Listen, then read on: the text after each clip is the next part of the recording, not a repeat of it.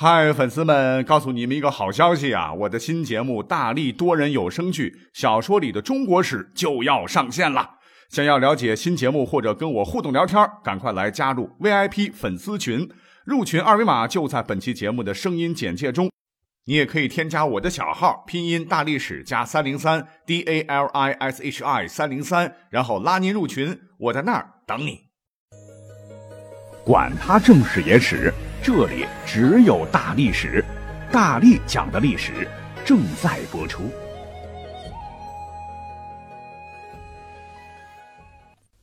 欢迎收听本期节目。有一个英文单词叫 couple 啊，简称 CP，可以有多种意思：夫妻啦、情侣啦，或者泛指很多人认可的，或许是符合大多数人心目中所想象的全国公认的一个人，比如说什么国民老公什么的。那还有一种意思就是超级能力组合。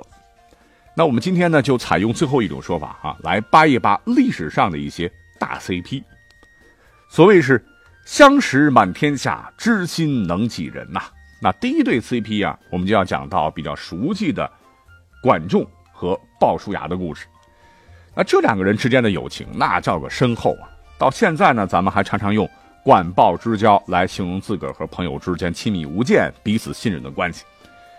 鲍叔牙呢，是春秋时期齐国政治家、颍上人，大概就是今天的安徽省阜阳市啊。打小呢就是含着金汤匙长大的，因为人家老爹是齐国大夫鲍敬书，真可谓是典型的官二代啊，家里很有钱，是锦衣玉食啊，比他的老乡兼好友管仲那强太多太多。管仲呢？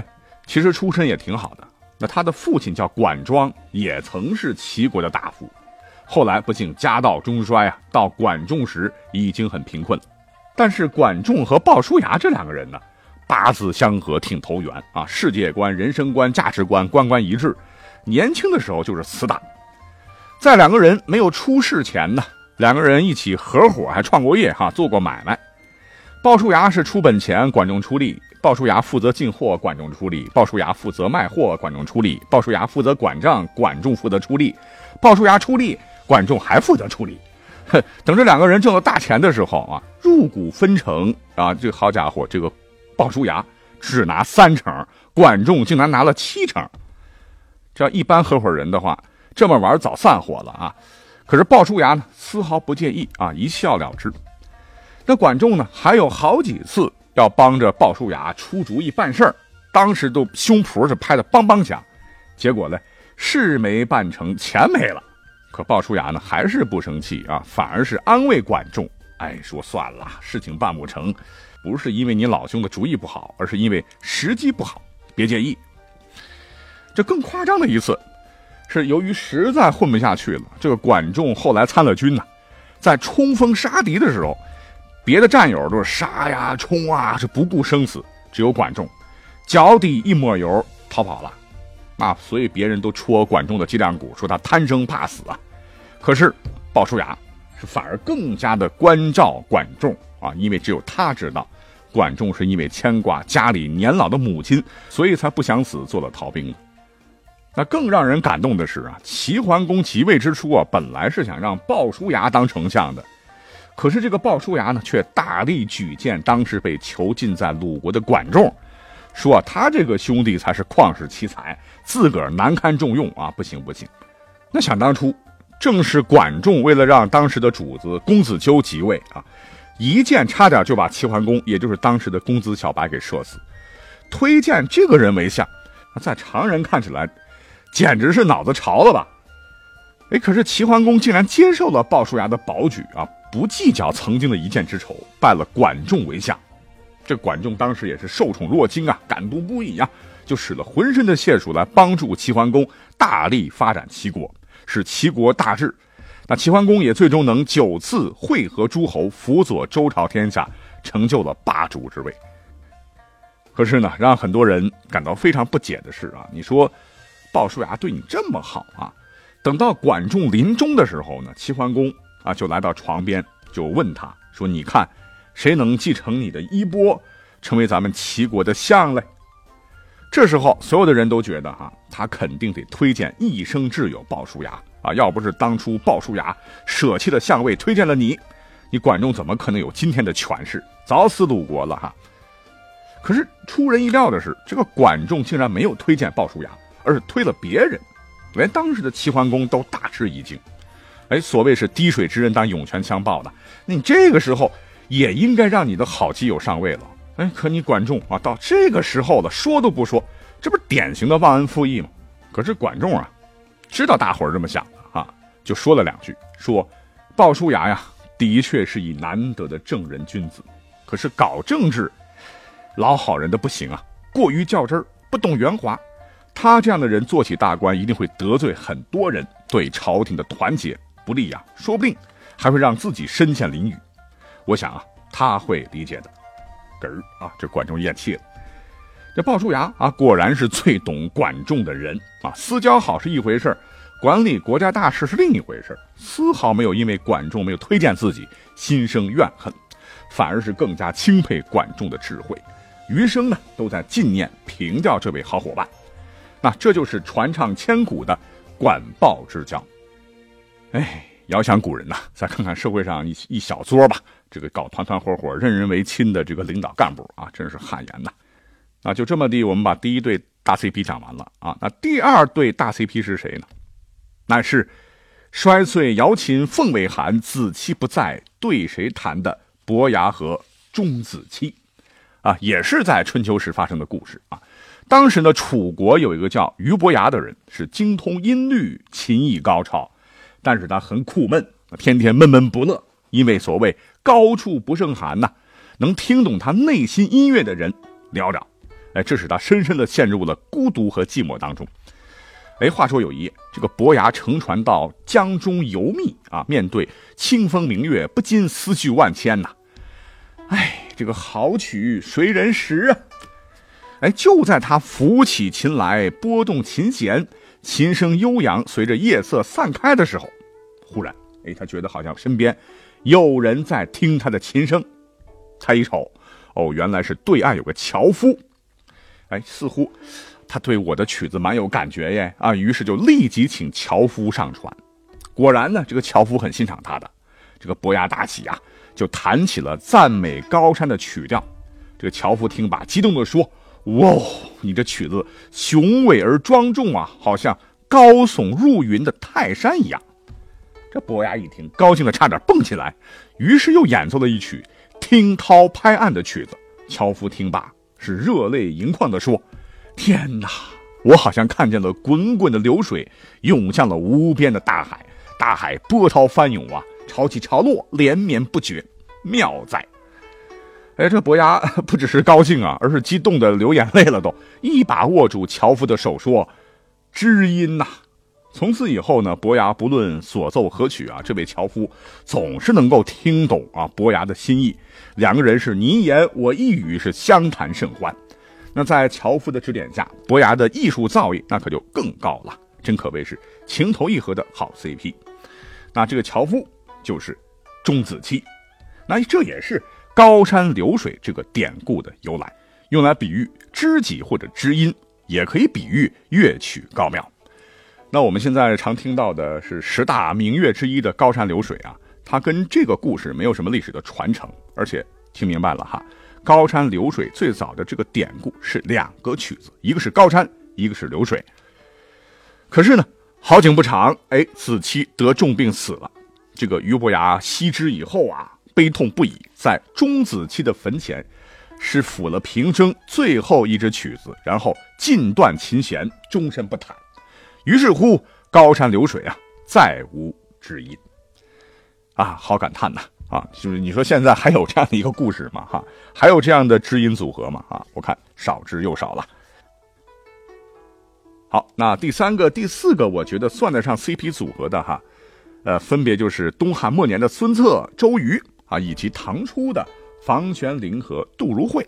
为什么呢？啊，你想。孙策、周瑜，这历史上两个人同岁不说啊，都是胸怀大志，是彼此的知音。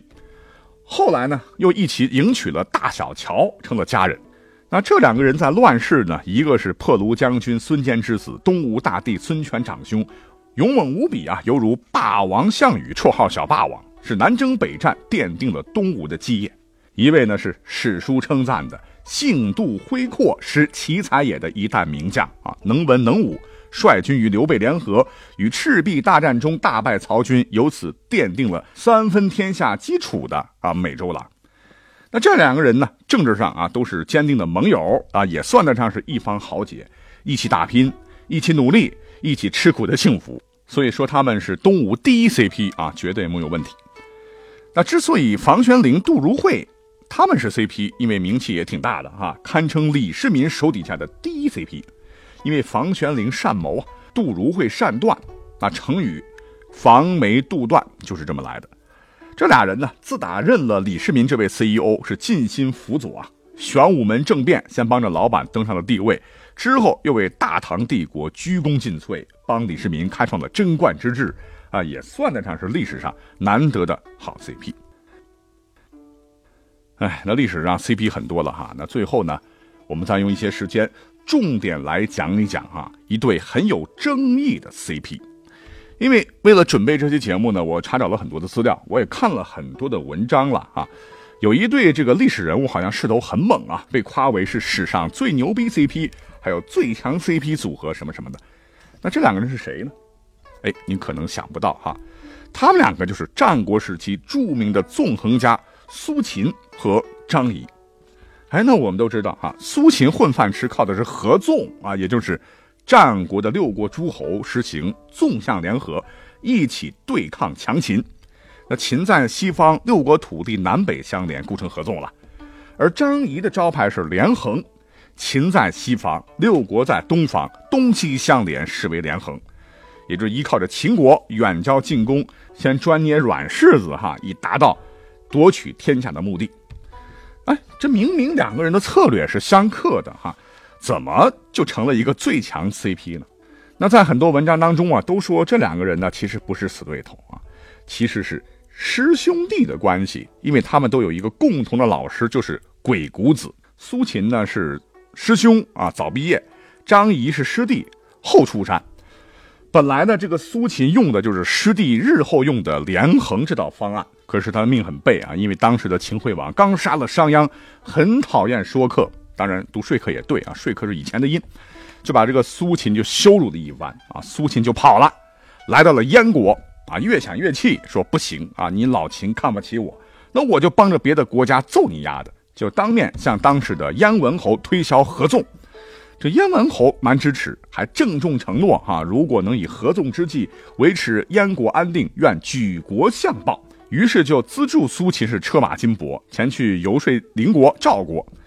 因为呢，这个苏秦有个心眼儿，担心盟约还没签好，这个秦国趁机攻打各诸侯国，破坏合纵，哎，就想找个人呢到秦国先稳住亲王。那派谁去呢？啊，就想来想去啊，决定派自己的师弟去吧，就托人找张仪啊来投奔他啊，让张仪去从事这份艰巨的任务。那话说这头呢，张仪混的也很不好啊，一看师兄够意思啊，就赶紧前往赵国会见了苏秦。可是没想到，这个苏秦一反常态，对这个张仪是不理不睬，还当众羞辱张仪，说：“张仪，你既然这么有才能，怎么还会弄得如此穷困潦倒呢？是不值得我收留的，滚！”啊，就把张仪打发了。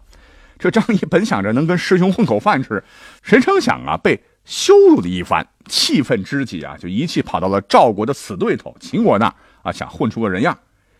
那苏秦在张仪离去以后呢？是暗中派人资助张仪到达秦国，并且帮助他见到了秦惠王。秦王很赏识，就让张仪做了客卿。这时候帮助张仪的人才说啊，是苏秦故意激怒他的哈，为的就是让张仪今后有更好的发展。张仪一听啊，自叹不如，惭愧不已啊，就决定要成全苏秦。换言之呢，就是合纵连横，让秦国和六国之间维持的一种平衡啊。你不打我，我不打你，就和平了一段时间。因此啊，这个苏秦就混得很好嘛，啊，张仪混得也就很不错了。那整个战国七雄就这么地被这两个鬼谷子的徒弟靠着三寸不烂之舌玩弄于股掌之间。所以说他们两个啊是历史上最牛的 CP。还有谁？还有谁？那关于他们俩的故事呢，也被现在的连续剧，比如说《芈月传》呐、《大秦帝国》呀，来穿插进去了。可是呢，在这里重点不是来讲这个，重点是我要告诉大家，这其实是一个历史上的大 bug。怎么回事呢？那还得跳到上世纪七十年代，在一九七三年，咱们国家不是挖掘了震惊世界的马王堆吗？汉墓嘛。当时从汉墓当中出土了一些帛书，这上面呢就写有一些历史资料。经过考古人员和历史学家的整理啊，他们把这个成果称之为《战国纵横家书》。那这本书就有关于苏秦的书信和对话，提供了一些关于苏秦的历史事迹的资料。那根据这本书的说法，其实这个苏秦比张仪整整晚了一代人，至少差了三十年。也就是说，这两个人根本就不可能是什么师兄弟，而且两个人的活动轨迹也全无交错之处。更重要的是啊，这些资料，当时的司马迁是没有见过的，时间也远在他写《史记》之前，所以专家就认为，后来刘向整理的那部分《战国策》以及《史记·苏秦列传》有关苏秦和张仪的 CP 故事，其实是错误的。那再补充一点，就是苏秦是在张仪死后才出现的，也就是在燕昭王时代，当年呢和张仪的连横之术对抗的人。不是苏秦，而是一个叫做公孙衍的家伙啊。那公孙衍本来是在秦国待的好好的，张仪去了，一山难容二虎，这个张仪厉害，就把公孙衍给排挤到魏国去了。于是公孙衍调转矛头，直指秦国啊。他当时提出的策略是韩、魏、赵、燕和中山国五国合纵，相互支持称王，史称五国相王。而苏秦的故事，那已经是很后来的事儿了哈。既然两个人他都不是一个时代的人，哪有什么最强 CP 之说呢？所以呢，咱们就就着本期有关 CP 的历史节目哈，就把这点内容拿出来跟各位分享一下。好，感谢你的收听，祝你周末愉快，再见。